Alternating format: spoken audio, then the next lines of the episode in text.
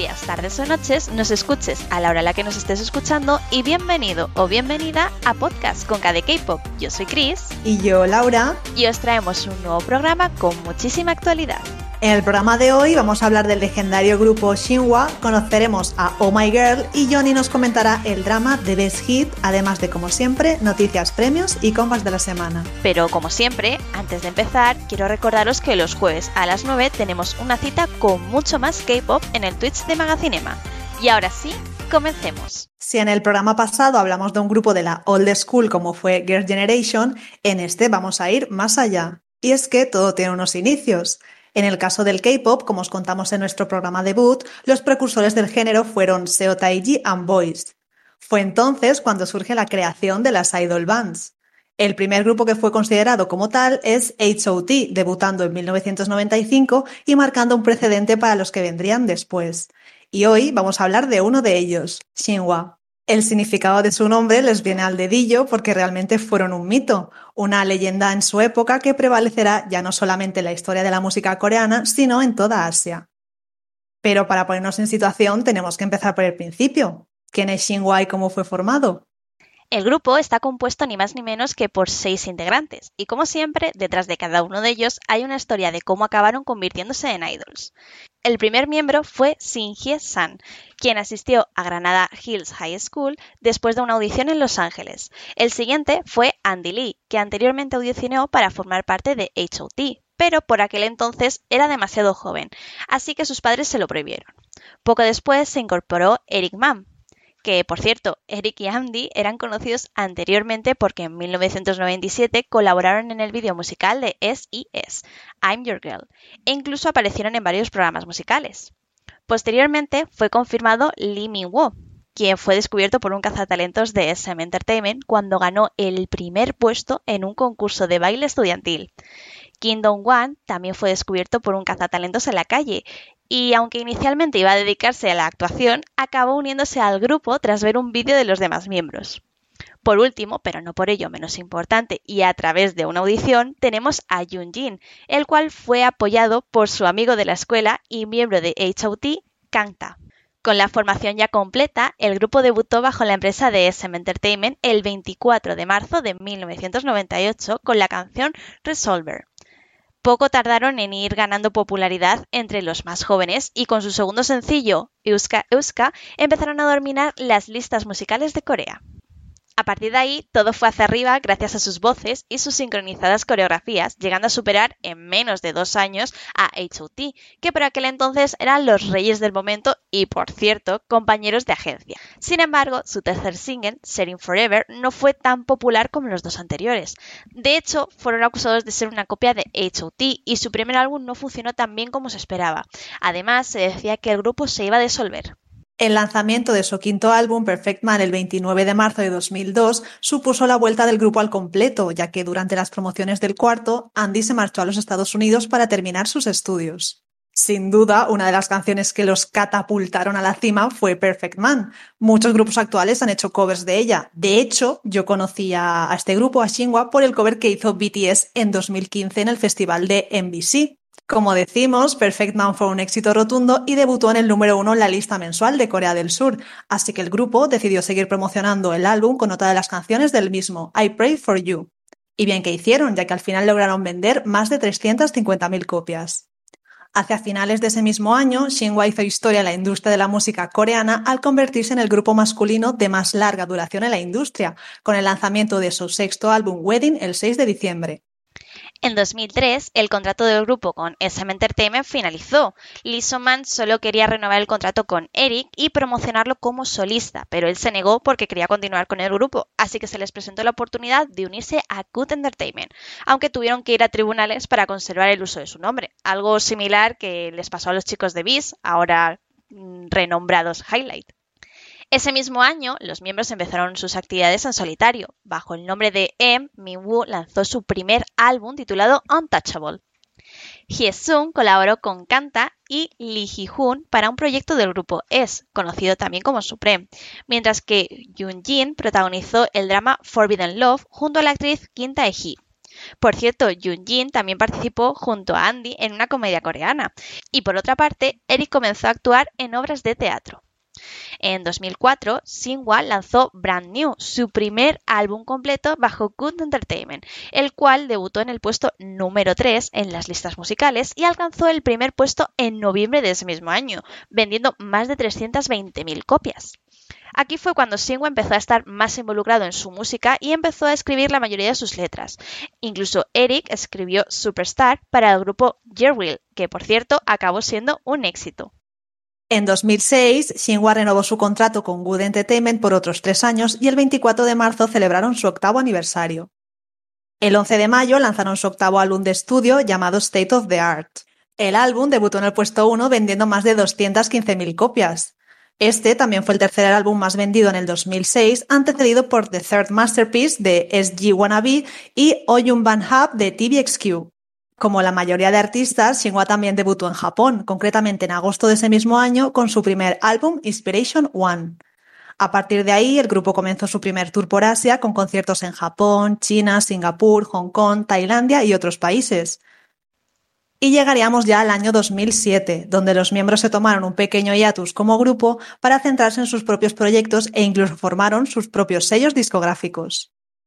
En mitad de sus actividades en solitario, Singwa mencionó que estaba trabajando en su noveno álbum, el cual tenía previsto sacar en octubre y estaría acompañado de un tour, pero debido a algunos inconvenientes, el álbum salió al mercado en marzo de 2008. Debido a esto, lanzaron un álbum recopilatorio llamado Winter Story 2007. Para celebrar su décimo aniversario, Singwa realizó un concierto y presentaron su noveno álbum llamado Volume 9.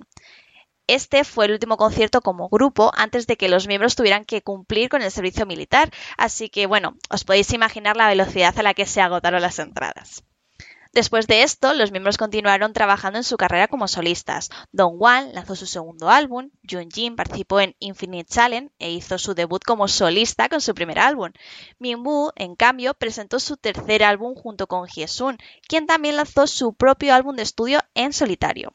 Hyesun publicó la segunda parte de su tercer álbum, Eric protagonizó el drama Stronger Childhood y por otra parte, Andy continuó su carrera como actor musical y lanzó su segundo álbum. De 2008 a 2011, el grupo entró en hiatus para cumplir con el servicio militar. En 2011, con el grupo reunido al completo, fundaron su propia empresa llamada Shinhwa Company, convirtiéndose en el primer grupo de K-pop que poseía su propia empresa de entretenimiento. Un año después, en 2012, lanzaron su décimo álbum The Return con el temazo Venus como canción principal. Ahí empezaron su gira asiática con 10 shows en 8 ciudades y 5 países. Tras esto, el grupo quedó en hiatus unos años donde se centraron en sus proyectos individuales. Por ejemplo, Mingo celebró su décimo aniversario como solista con un álbum especial y también fue mentor junto a Hyesung en el Survival Voice 24, de donde salió el grupo Into It. Tras 11 años, Hyesung hizo su regreso con el grupo S o Supreme junto a Kangta y Lee Ji-hoon con el mini álbum titulado Autumn Breeze. Kingdom One, por su parte, debutó como escritor de ensayo fotográfico, protagonizó la película Glory Days junto a Jisoo y Suho de EXO y actuó en el musical de Edgar Allan Poe. Jin se casó el año pasado. Eric también se casó y en 2019 firmó un contrato en la agencia TOP Media. En 2013, Andy fue retirado del grupo por haber realizado apuestas ilegales en el servicio militar, aunque volvió a unirse en 2015. También firmó con TOP Media, siendo así compañero de Eric como solistas en la empresa. El último trabajo de Singwa hasta la fecha fue en 2016 con su decimotercer álbum sorpresa Uncharging, al que poco después se le uniría la segunda parte del mismo y actualmente, aunque el grupo sigue en activo y no se ha disuelto oficialmente, no hemos tenido novedades ni noticias de ninguno de los miembros. Como siempre comentamos cuando hablamos de un grupo tan icónico como ellos, esperamos poder tener novedades pronto de los muchachos y ver con qué nos sorprenden en el futuro. Y como en cada programa seguimos conociendo los grupos más relevantes del mundo del K-pop y queremos hacerlo de la mano de sus seguidores más fieles. Como ya es costumbre aquí en Conga de K-pop, cada semana invitamos a una fan de un grupo o solista del pop coreano para contaros de una forma diferente lo mejor de cada uno y lo que les hace tan especiales. Y en esta ocasión toca hablar de las chicas de Oh My Girl, las cuales han tenido su comeback recientemente. Y para ello contamos con una invitada muy especial que además de ser mi tocaya, otra más, forma parte de la fanbase del grupo. Bienvenida, Laura. Hola, chicas. Bueno, Laura, estamos encantadísimas de que estés aquí para hablarnos de este grupo que, bueno, a mí personalmente me encanta. Pero bueno, empecemos por el principio, ¿te parece? Cuéntanos, ¿quiénes son Oh My Girls? ¿Quiénes las componen? Bueno, primero deciros que estoy yo encantadísima de estar aquí y de que os guste el grupo porque para nosotros aún es muy, muy repentino ver que guste tanto Oh My Girl entonces, pues nada, daros las gracias a vosotras y a vuestros oyentes y todo. Y bueno, pues voy a empezar a hablar de, de Oh My Girl. Pues Oh My Girl son un grupo de siete integrantes que debutó en 2015, el 21 de abril de 2015 para ser más exactos. Son el primer girl group de la empresa WM Entertainment, que también es conocida por los boy groups B1A4 y On and Off y Oh My Girl a día de hoy siguen siendo el único girl group. Hay un girl group que está en camino posiblemente, pero por ahora solo Oh My Girl. Y lo dicho, son un grupo de siete integrantes, originalmente eran ocho, pero una de las integrantes se marchó. Ya os hablaré de eso más tarde. Pero por ahora, siete, siete integrantes. Entonces, empiezo con Hyojung, que es la mayor, y luego voy por orden de edad, que me imagino que es lo habitual Hyojung, que es la mayor, como ya he dicho, es la líder, por ser la mayor. Y es gracioso porque es la mayor, pero es la más pequeña y siempre la vacilan mucho por ser la, más bajita. Es también la segunda vocalista principal, la segunda que mejor canta, básicamente. Y también tiene un canal de YouTube donde sube covers y cosas. También, dato curioso de la Hyojung, es que es mi bias, entonces pues tengo que aprovechar. La llaman Candy, que es como significa caramelo y es porque es una chica muy dulce, muy mona, muy sonriente. Hay muchos memes, muchos vídeos de Hyojung sonriendo, súper radiante, súper contenta y mientras el resto están súper serias y siempre la vacilan mucho por eso, por eso y porque es bajita, pobrecita ella. Luego tenemos a Mimi, que es la rapera del, del grupo, que se hizo bastante conocida con Non-Stop, la rapera del pelo lila, se hizo básicamente famosa por. se hizo bastante viral con eso durante los teasers de Nonstop. Muy fan del, pelo lila de Mimi, ¿eh? O sea, hay que decirlo. ¿A que sí? Sí, sí, sí, sí. O sea, la gente, bueno, la gente, los miracos, nosotros nos volvimos completamente locos cuando la vimos. O sea, increíble, lo nunca visto. Y bueno, pues eso, la rapera es también la segunda mejor bailarina del grupo y también tiene un canal de YouTube, como Hyojung donde sube también covers, eh, vídeos, blogs en general y sube mukbangs también, muy conocida por sus mukbangs. Luego Yua, que yo creo que es una de las más conocidas también del grupo en general, es la bailarina principal, es la que mejor baila del grupo. Y, también es si me permites ahí añadir. muy bien, muy bien, así me gusta.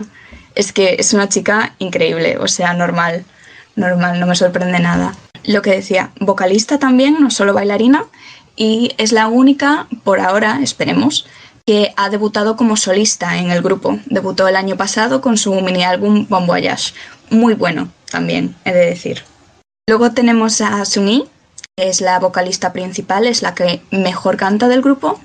Y me parece que también es muy conocida, pero más bien por su faceta eh, cómica, graciosa, porque va a muchos programas y se la reconoce por eso, básicamente. La ves en un programa y tú sabes que te lo vas a pasar bien si estás unida ahí, porque reacciona mucho, participa mucho, es una chica súper, súper graciosa, súper desenvuelta y, y, es una maravilla verla. Y ya no solo eso, es que canta, canta que es una maravilla esta chica. Luego tenemos a Jiho, que es visual, y aquí ya entramos en la, en la en las pequeñas. Jiho, que es visual y vocalista también, es una de las mentes pensantes de Oh My Girl, porque durante el programa Kingdom, del que también, también mencionaré, pues básicamente Jiho era la que se pensaba todas las, las actuaciones que van a hacer Oh My Girl. O sea, es un poco el cerebro de Oh My Girl, básicamente. Luego tenemos a Vinny, que también es vocalista, y se la reconoce muy bien porque siempre, siempre tiene el pelo corto en los comebacks, siempre si hay una con el pelo corto, es muy probable que sea Vinny. y también es como, no sé cómo explicarlo, la all-rounder, la, es, es que se le da bien todo, o sea, canta bien, baila bien, es guapísima, increíble también Vini, pero bueno, como todas, vamos. Y finalmente ya Arin, que es la más pequeña del grupo, y también creo que junto a Yua es de las más conocidas del grupo también.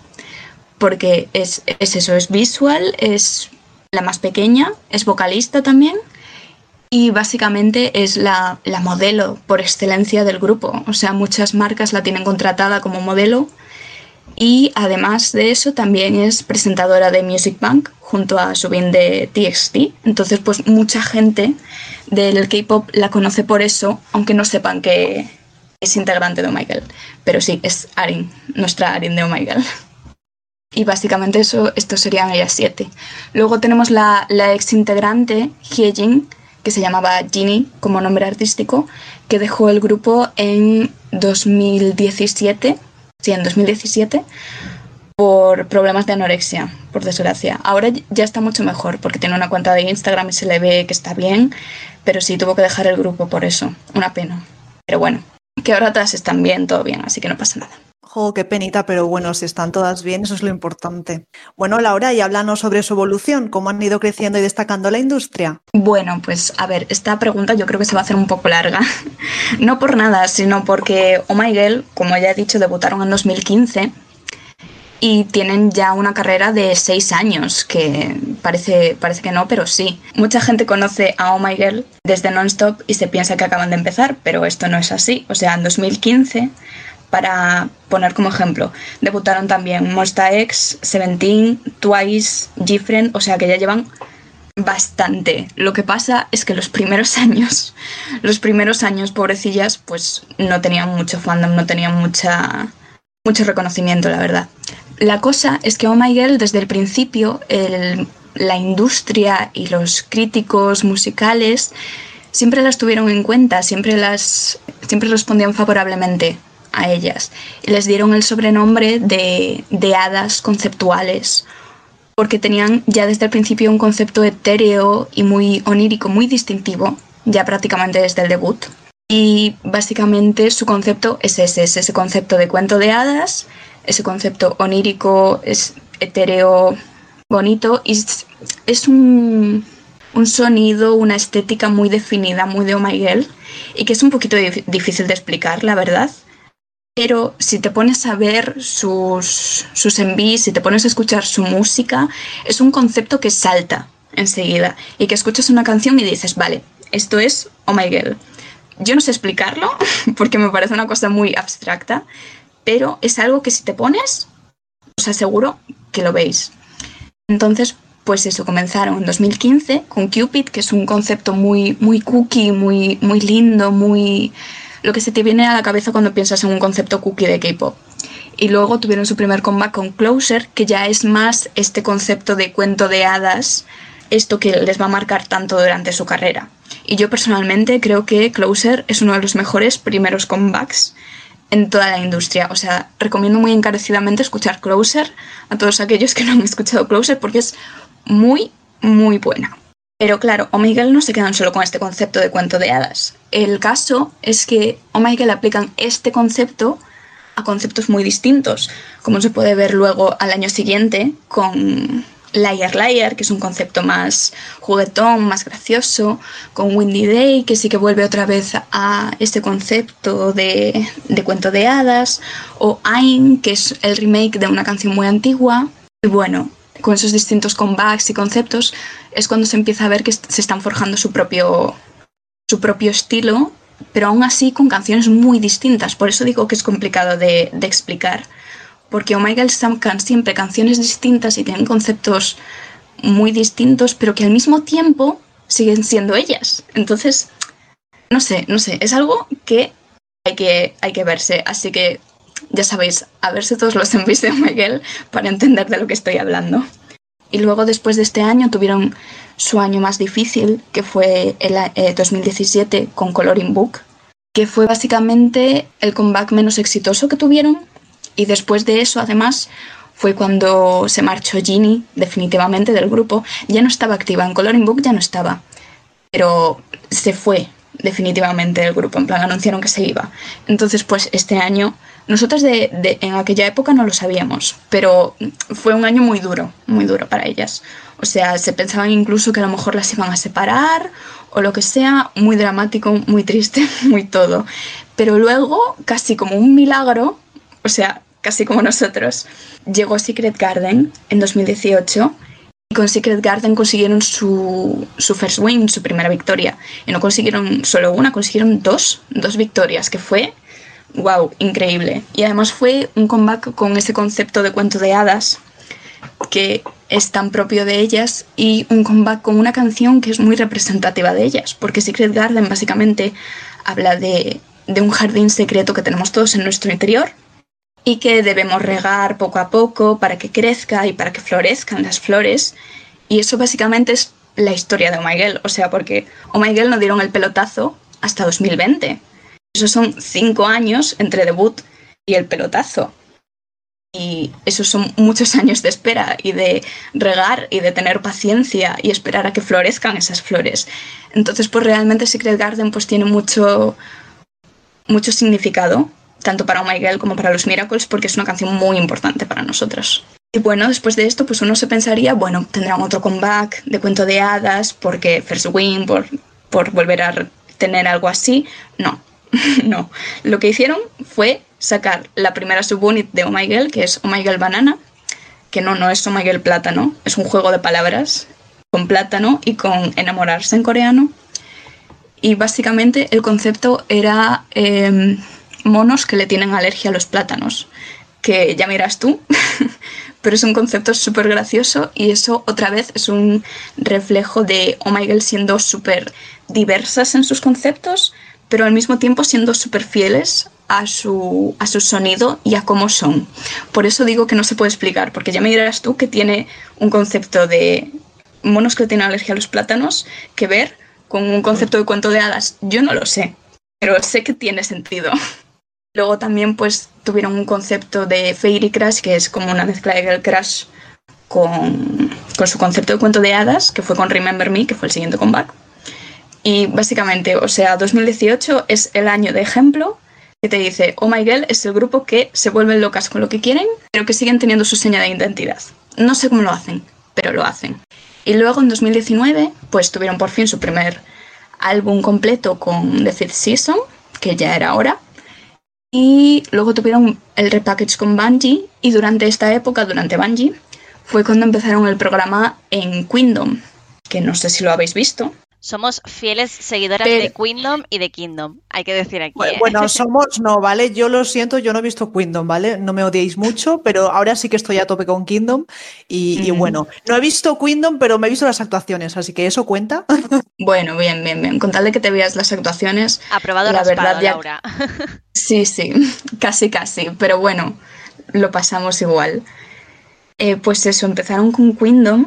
Y Queendom fue prácticamente un punto de inflexión para ellas, porque Kingdom fue lo que las lanzó al público coreano, básicamente. Y fue lo que hizo que empezaran a tener popularidad, porque se hicieron muy virales con su cover de Destiny de Lovelace, porque ahí se vio exactamente eso que, esto que os estoy diciendo, que pueden coger cualquier canción, cualquier concepto, cualquier lo que sea, y van a seguir teniendo ese concepto de etéreo, de cuento de hadas, de bonito, de, de increíble, ¿sabes? Básicamente a partir de Queendom fue cuando empezaron a conseguir esta atención del público coreano. ¿Y qué pasó después de Queendom? ¿Qué pasó? Pues non-stop, llegó non-stop. ¿Y qué pasó? Pues la bomba de Oh My Girl llegó al K-pop y hizo ¡pum! Y pues nada, es que non-stop no lo tengo que explicar porque creo que todas sabemos lo que pasó con non-stop y con Dolphin y con todo. Y no sé, aún me parece un poco surrealista incluso. También fue el año que eso, que debutó Jiwa como solista, que también tuvo un first win. O sea, el poder que hay que tener para debutar como solista de un grupo y también ganar son muy populares ahora y aún sigue siendo surrealista para nosotras. la cantidad de fama que han conseguido con, con Non-Stop y con Dolphin, que aún a día de hoy siguen estando en las listas musicales de Corea. Es que es una barbaridad. En plan, estamos ya con otro comeback y aún así siguen ahí. Es que es increíble. Y nada, básicamente ahora aquí estamos con Dan Dance y esperando a ver cómo va esta era, que también muy bien, pero madre mía.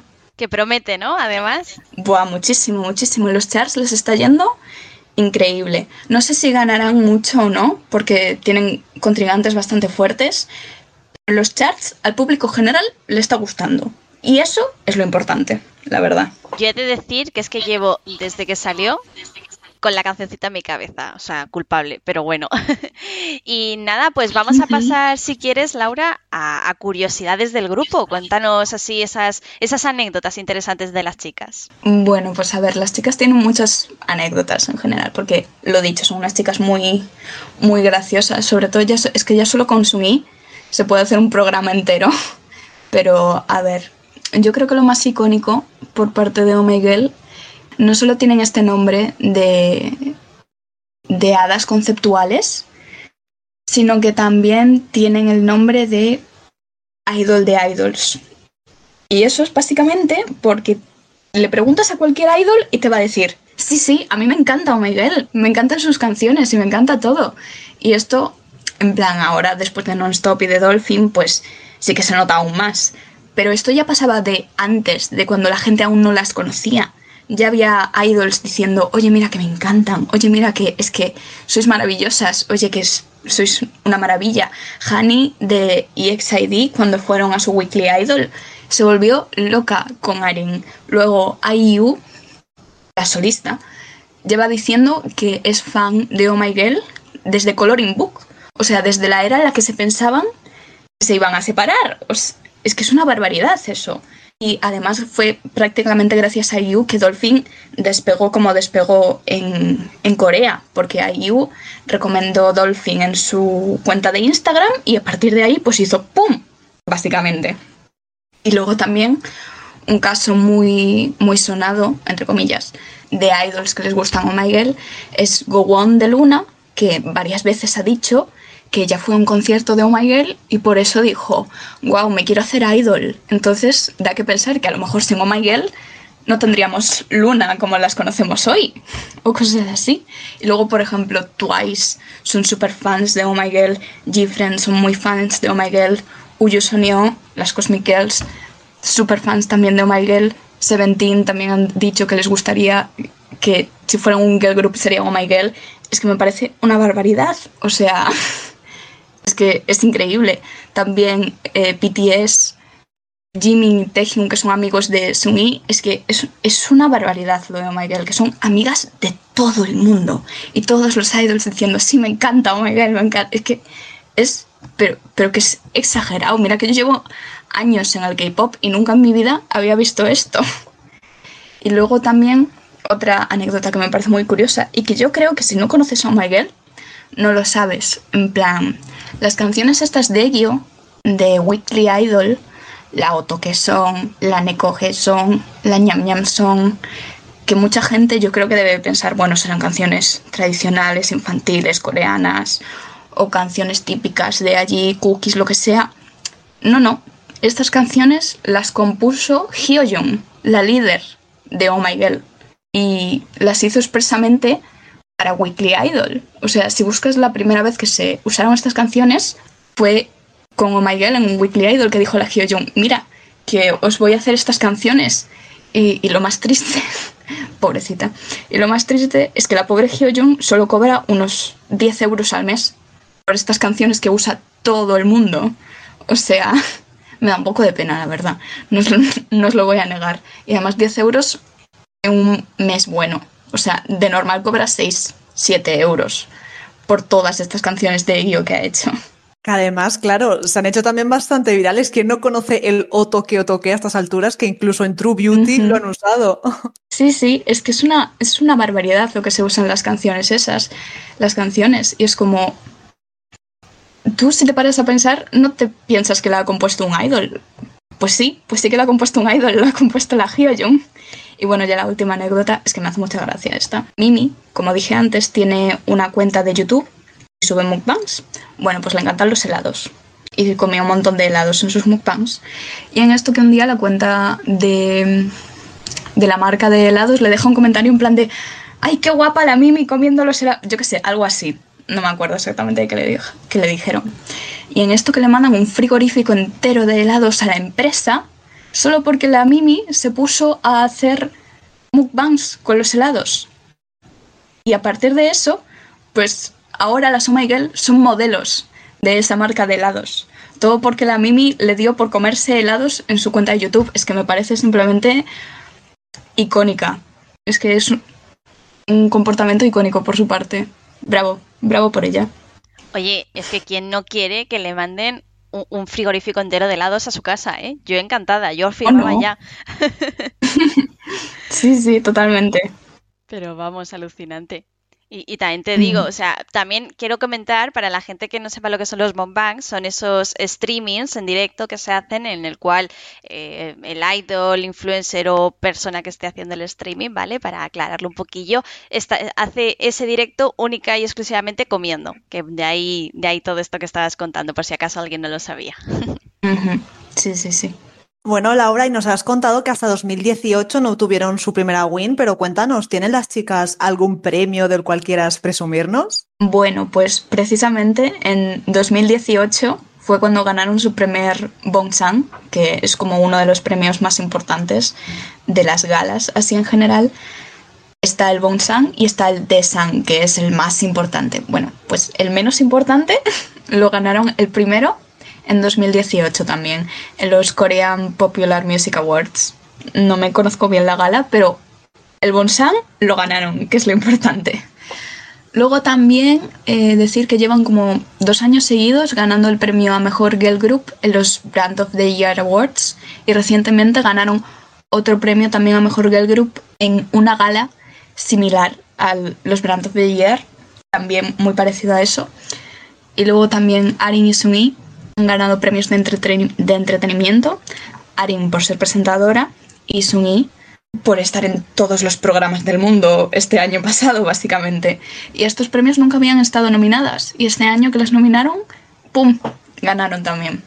Luego también este año pasado estuvieron nominadas a todos los Desan, que son estos los premios importantes, los premios gordos, de los Melon y de los Mama, nominadas a Mejor Artista, a Mejor Canción con Non-Stop, a Mejor Álbum también con Non-Stop.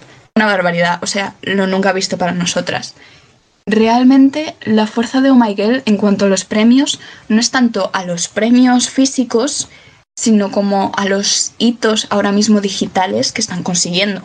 Porque, por ejemplo, hoy o ayer se convirtieron en el primer grupo idol, ya no solo girl group, pero sino grupo idol que consiguió estar en el top 10 de todas las listas eh, musicales coreanas con una canción que honestamente me parece una barbaridad, sobre todo después de las reformas de Flo y de Melon en las que es ahora súper difícil chartear, que es súper difícil que tu canción esté en puestos altos, pues ahí las están. O sea, ahora mismo creo que están en el top 10 de Melo, sobre el número 7, que por cierto ya ha superado a Dolphin y a Nonstop con Don Don Dance, porque Dolphin y Nonstop solo llegaron al número 9, pues Don Don Dance está en el número 7 de Melo, que es una barbaridad después de la reforma.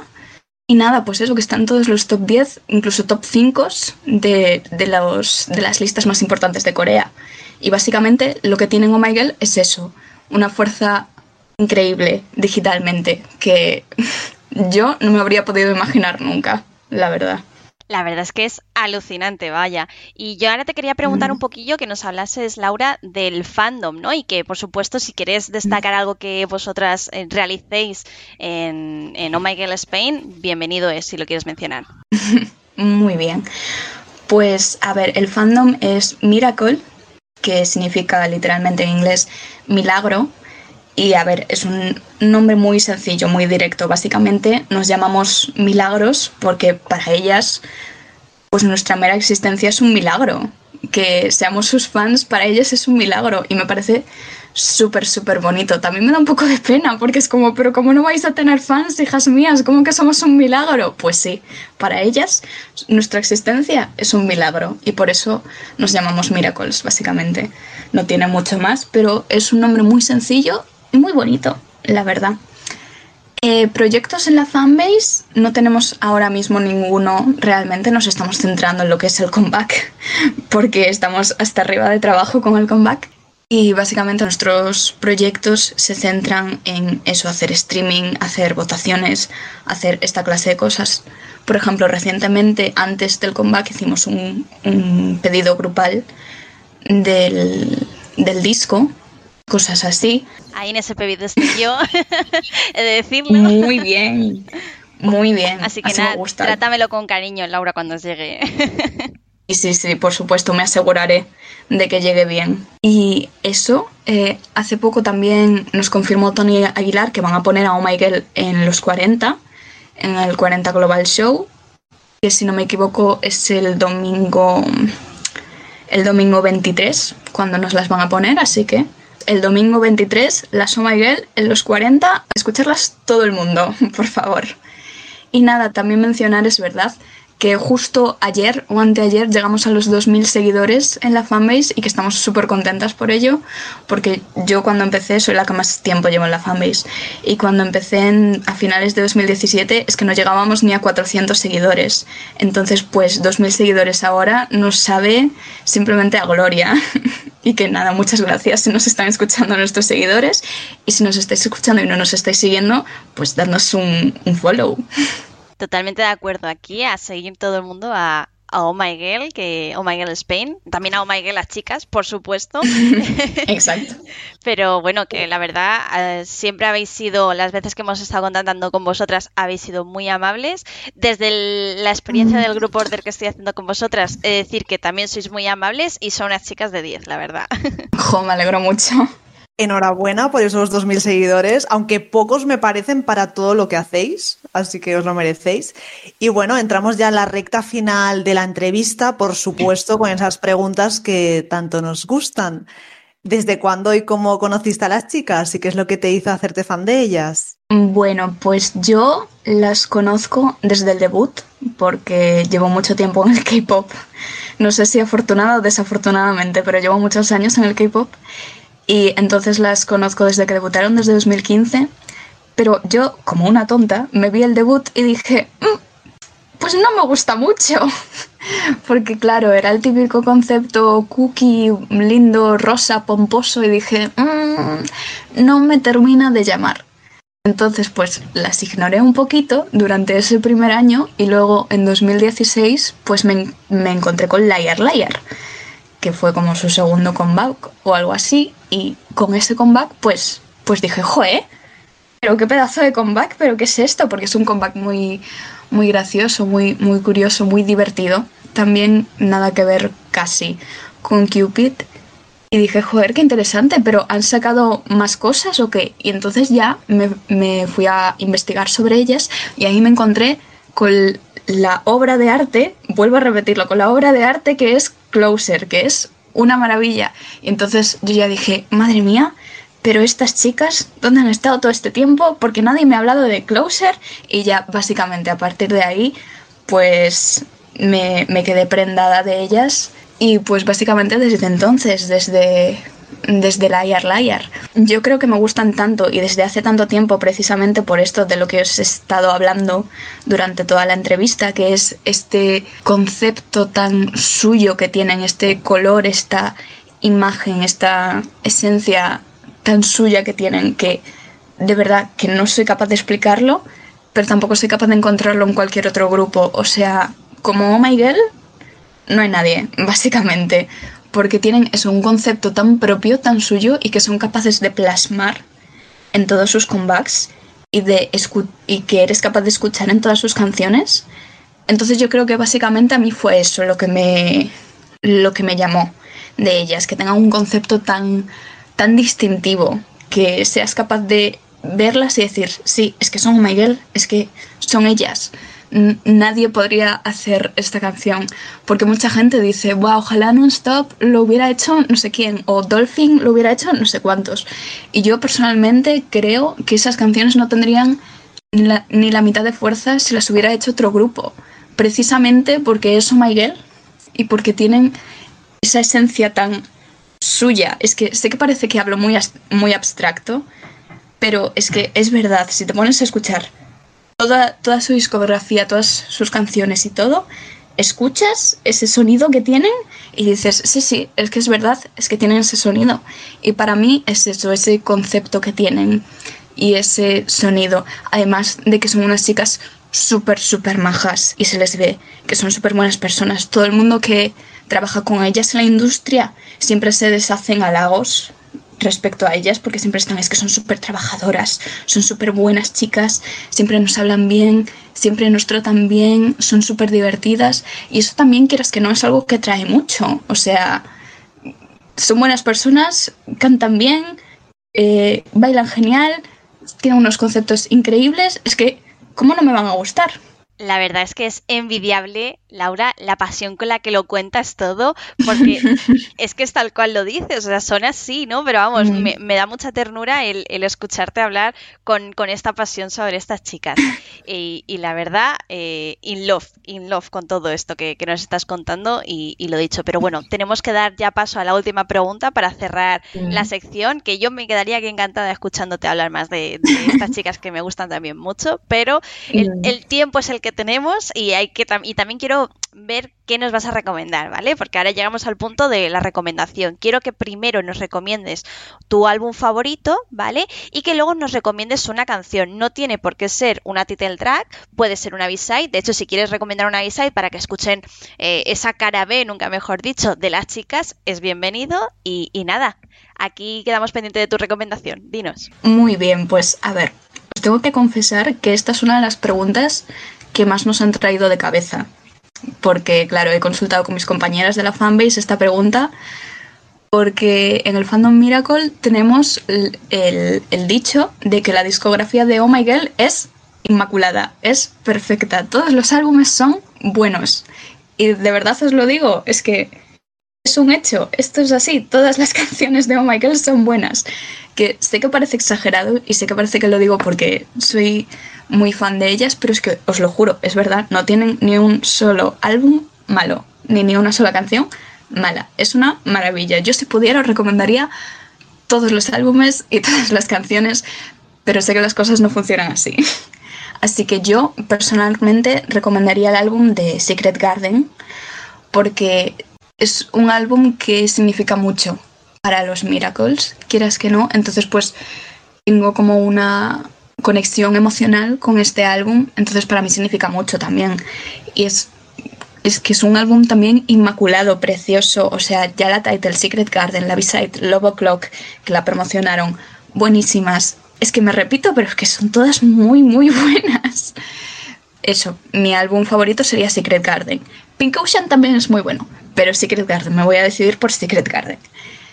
Lo que sí, canción que os voy a recomendar os voy a recomendar My Doll de este último álbum de Diaro Miguel, que también buenísimo, inmaculado, increíble concepto, buenísimas canciones, impresionante. Pero yo os voy a recomendar ahora como canción My Doll, que es una de las B-sides de Diaro Miguel, para promocionar este último álbum, evidentemente. Y pues, como ya todo el mundo ha escuchado Tandon Dance, y como ya están promocionando otra canción, pues para enseñaros otra canción más a mayores de Oh My Girl, que también está teniendo muchísimo éxito en lo que es el fandom Miracle. Si estás preguntando en el fandom, mucha gente te va a decir que su canción favorita de este último álbum es My Doll.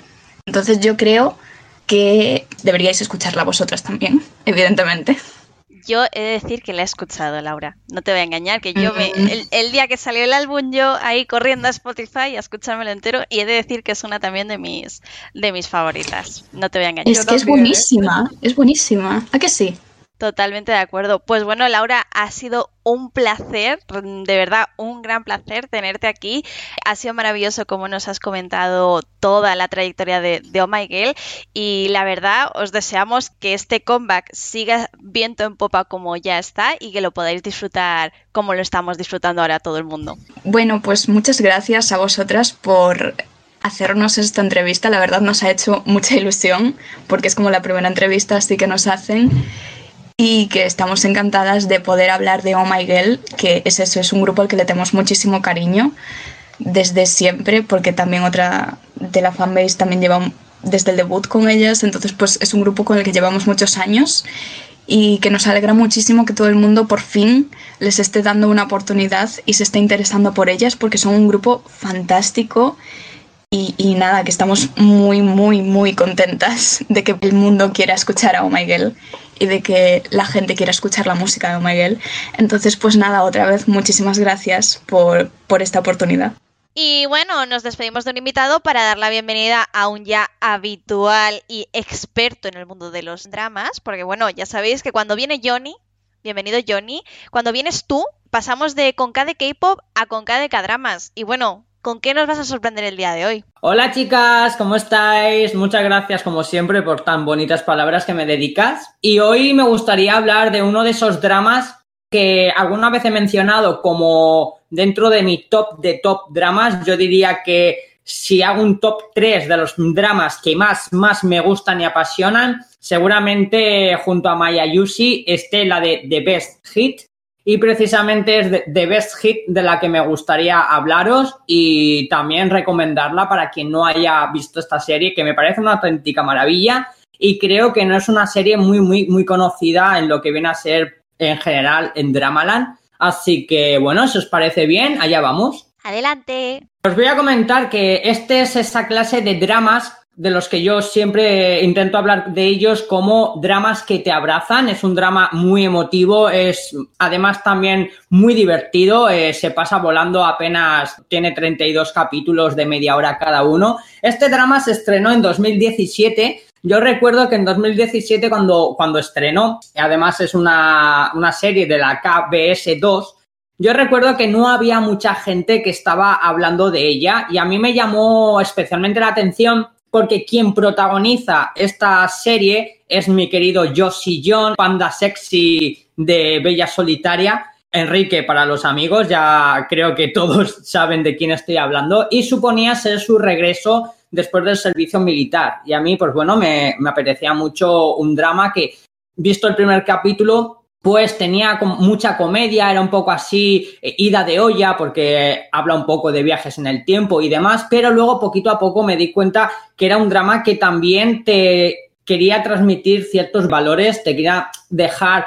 cierta moraleja y cierto mensaje en cada uno de sus capítulos. Y bueno, pues al final me fue convenciendo hasta decir, madre mía, qué belleza de drama y además, yo sé que esto os gustará a vosotras, Chris y Laura, porque el mundo del K-pop, eh, el enfoque de vuestro programa claramente, resulta que también tiene un papel muy importante en este drama porque también está ambientado un poco en el mundo del K-pop o en el mundo de la música coreana. Y nada, pues, eh, ¿qué decir de, de The Best Hit? Para hacer un poco así una pequeña introducción o hipnosis, nos están presentando a un personaje que es un personaje que ha revolucionado el panorama musical coreano allá por los 90. Él forma parte de un dúo que acaba siendo reconocido internacionalmente, tiene un éxito atroz, es como una leyenda viva de la música coreana porque es el que ha, ha conseguido que la música coreana llegue a todas las partes del mundo, dado además de su nivel musical, también por el carisma que este personaje transmite.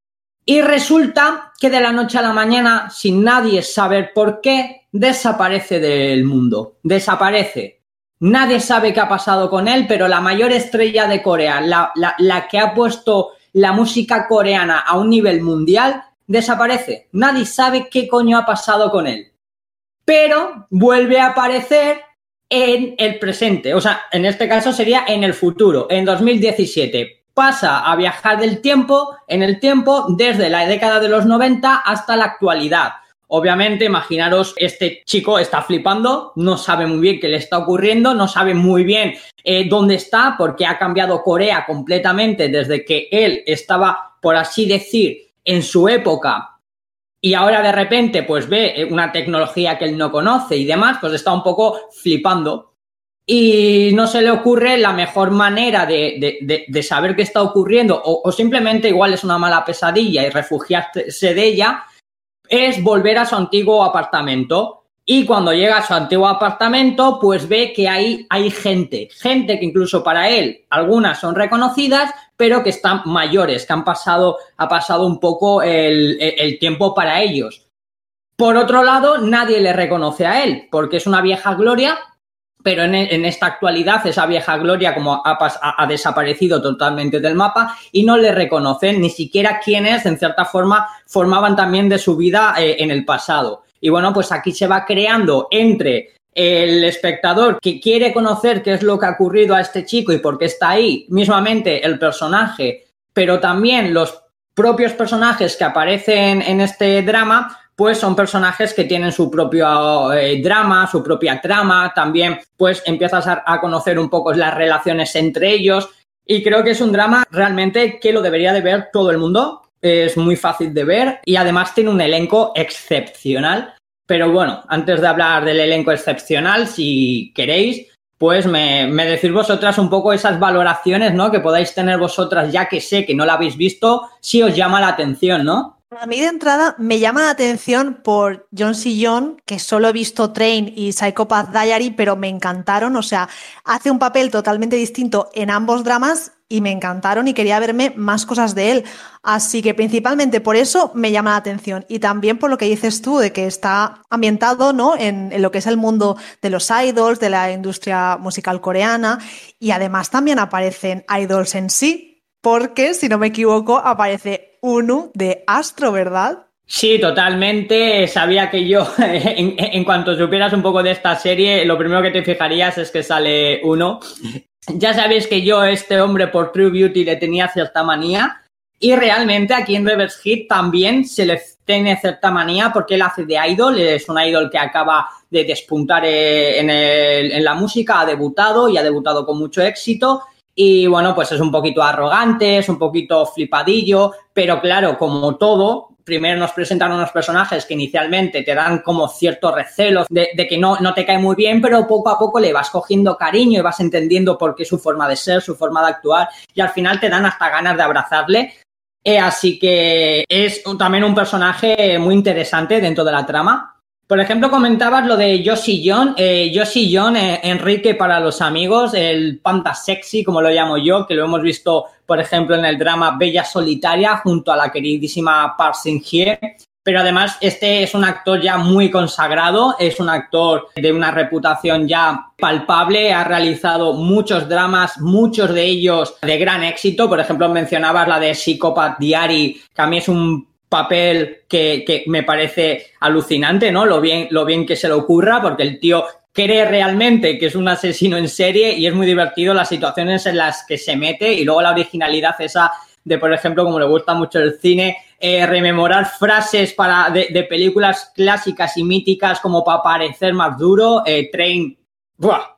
A mí me pareció impresionante, pero por ejemplo, también lo hemos podido ver en Secret Healer, lo hemos podido ver en Your Honor, lo hemos podido ver en Knock the Flower. Eh, es un actor que realmente a mí me apasiona. Yo he intentado ver también muchas cosas de él. Yo lo reconocí por Bella Solitaria, fue la primera vez que le vi actuar y ahí ya me ganó. Quien haya visto este drama, si no me equivoco, era del 2013 pues ya sabrá que es un drama clásico y el personaje de Enrique es un personaje ya muy, muy, muy querido por, todos nosotros. Y también, por ejemplo, en este, en este drama, en The Best Hit, nos podemos encontrar con otro de los actores míticos. Este es un actor más de cine, aunque también obviamente lo hemos visto en Dramaland, que no es otro que Cha Tae-hyun. Eh, Cha Tae-hyun, para muchos, será reconocido mundialmente por ser el protagonista masculino de My Sassy Girl. Ya sabéis que esa película me apasiona y da igual los años que pasen, que yo cada vez que veo esa película me flipa aún más. Y tiene una cosa bastante interesante porque, además de ser uno de los actores protagonistas, también es director de la serie, ¿vale? Que además aquí hace tándem con otro director que juntos habían estado trabajando, habían realizado un, ¿cómo se llama? Variety show de esos. Y bueno, se conocían de, de rodar o de colaborar en ese Variety show. Y entonces se decidieron por grabar este drama y a mí me parece un gran acierto, o sea, lo que viene a ser, pues eso, si no me equivoco, incluso fue su primer y último trabajo hasta el momento como director y a mí me parece maravilloso. A este chico no es solo My Sassy Girl, o sea, este hombre, por ejemplo, tiene, aparece en Sunflowers, aparece en Hospital General, aparece, que creo que lo, lo estrenó en 2020, la de Team Bulldog, que fue un drama bastante comentado en 2020, eso dentro de Dramaland, pero luego estamos hablando que dentro del cine eh, tiene, además de Sassy Girl, pues por ejemplo Sad Movie, eh, tiene la de Babo, tiene la de Scandal Markers, fue también el protagonista principal de la queridísima Along with the Gods, que eso fue uno de los mayores éxitos actuales de Corea. Y luego también, por ejemplo, una película con una connotación muy emocional que a mí me gusta mucho, que se llama Because I Love You, y bueno, pues es un actor que es muy reconocido, que junto con John C. John y, y, por ejemplo, también nos podemos encontrar a otra gente como Kim Min Jae, etcétera, pues consiguen eh, hacer un drama muy cercano, muy familiar, porque además de ser la mayoría ser caras muy conocidas, el trato es muy familiar y eso hace que el espectador, pues al final como que se adentre más en la serie y en cierta forma forme parte de, esta peculiar familia, porque la verdad es que la historia pues tiene su cosita. Me llama la atención de este drama en el nivel interpretativo varias cosas. Por ejemplo, aquí podemos ver a Don Hyun Bae, que es el hermano de Taeyang del grupo musical Big Bang, que además aquí él hace un personaje en el que quiere debutar, quiere ser idol y bueno, te cuentan un poco pues eso, ¿no? Las todo lo que tiene que hacer alguien para debutar en la música, las muchas horas de entrenamiento, el compaginar también con, tu trabajo. Entonces, eh, a mí me parece muy interesante que en cierta forma eh, Don Hyun Bae haga un poco lo que seguramente hizo Taeyang en sus inicios eh, a nivel musical. Luego, por ejemplo, Kim Min Jae. Kim Min Jae es un actor que a mí me gustó muchísimo en Doctor Romantic Kim. Es una serie que también yo recomiendo siempre que puedo porque es una serie maravillosa. Le hemos podido ver, por ejemplo, en Do You Like Brahms, que ha sido estrenada en 2020 y por el que además ganó el premio a la excelencia en los CBS, también eh, fue mejor nuevo actor. Bueno, creo que es un actor que poco a poco está despuntando mucho. Eh, también ha hecho alguna que otra película como Feng Shui y acaba de confirmarse, por ejemplo, que va a realizar un drama que se llama Dalriwa, algo así, Dalri and Gams Yang. Eh, hola, no, sé pronunciar muy bien estos nombres coreanos, pero bueno, es un drama que se va a estrenar a finales de 2021, por lo que también supondrá ser su primer gran, gran protagónico, junto, por ejemplo, Do You Like Brahms. Y luego también, por ejemplo, a mí me gusta mucho, mucho eh, la chica protagonista femenina que se llama Lee Si-jong, que esta chica para quien no lo conozca así por el nombre, por ejemplo, si la recordarán por ser la zombie más bonita de la historia que aparece en A Korean Odyssey, ese drama protagonizado por Lee Seung-ji y por Chan Si-won. Le hemos visto recientemente en Kairos, le hemos visto en Memories, le hemos visto en Doctor John. Es decir, es una actriz ya consolidada, ha hecho muchos dramas, también ha protagonizado varias películas y bueno, pues al final el elenco es bastante interesante, bastante estelar. Y luego está Chain Wo, el de Astro, que bueno, este chico ya sabemos que es, forma parte de estos idols musicales que hacen papeles o hace carrera en el cine y por ejemplo si es cierto que este fue su primer drama o sea eh, fue su debut en Dramaland pero después de eso vino por ejemplo la de Gangnam Beauty o la de Rocky Historian y True Beauty, que ha sido un gran éxito. Y bueno, creo que eso es lo que eh, en cierta forma quería yo mencionar, ¿no? Que al ser tan conocidos esta gente, o sea, o, a, ser caras tan reconocidas por nosotros, es lo que le hace muy, muy cercana. Eh, Josie John, para mí, hace aquí uno de los mejores papeles que le recuerdo nunca. porque eh, es que tiene un encanto muy especial su personaje, eh, lo amas desde el inicio, desde el momento uno, quedas encandilado con su personaje y la verdad es que es maravillosa en, todos los aspectos. Y no sé si queréis hacer alguna pregunta al respecto de ella o, así. He visto que también aparece Bona, que es integrante del grupo femenino de Cosmic Girls, y que incluso las otras integrantes hacen como un cameo. Sí, sí, porque al final esta serie también, como nos adentran un poco en el mundo del, del K-pop, por ejemplo, se ve muy desde cerca como, como por ejemplo, los, las trainees, ¿no? O esta gente que se pasan el día practicando, ya sea baile, ya sea canto y todo lo que supone, muchas veces el estrés que, que, genera eso para la vida de esta gente, pues esto te lo, te lo, cuenta muy, muy cercanamente y hay bastantes apariciones estelares así que de algún que otro idol que es una de las cosas que también me gusta mucho este drama, ¿no? Porque además, pues eso, tiene eh, la movida del viaje en el tiempo, que ya la hace eh, sumamente extraña en ese, en ese aspecto, original. Claro, estamos hablando que ahora series de viajes en el tiempo las hay por doquier, eh, cada dos por tres es una referencia que se usa mucho, pero bueno, en The Best Hit para mí fue una de las primeras series que introdujo esto de los viajes en el tiempo y además, todo lo que supone eso a nivel emocional del personaje, ¿no? Pues con los reencuentros con esas personas que él amó en algún momento, que también incluso les pudo decepcionar y fallar, pero ahora no le reconocen. Y es como en cierta forma está ahí eh, aprendiendo un poquito más de, él mismo, de su alrededor, de, la gente que le rodea, de un poco de su conciencia. Y luego además el añadido este del mundo del K-Pop te muestran pues cómo se hacen audiciones para intentar formar parte de alguna agencia, te enseñan pues lo que muchas veces tienen que hacer esta gente pues para dar el máximo, incluso cuando parece que ya no, no pueden darlo más, el cómo lo tienen que hacer. Luego también hablamos de que aquí hay un grupo ficticio creado solo y exclusivamente para esta serie, el dúo, que es el dúo en el que Josh John es el líder y claro, eso es al final es la sintonía, por así decir, donde conectar todos estos mundos, ¿no?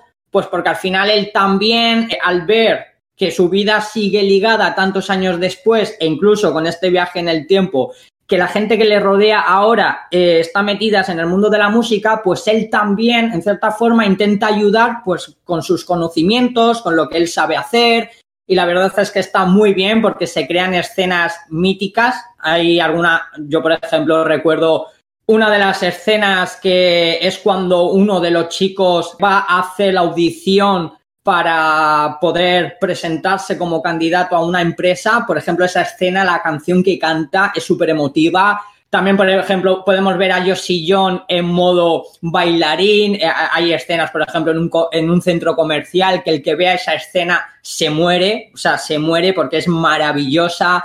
No sé, tiene, tiene un, atractivo especial. Es un drama que tiene un atractivo muy, muy, muy especial. Y yo, por ejemplo, es un drama que a mí a veces incluso me ha dado cierta pena de que no se mencione tanto, no se hable tanto de él, que haya pasado como un poquito desapercibida, porque realmente es que lo tiene todo, tiene todo lo que nos pueda gustar, tiene valores, tiene relaciones humanas, también hay romance, no sé, creo que tiene algo muy cercano, por eso la considero, pues eso, dramas que te abrazan.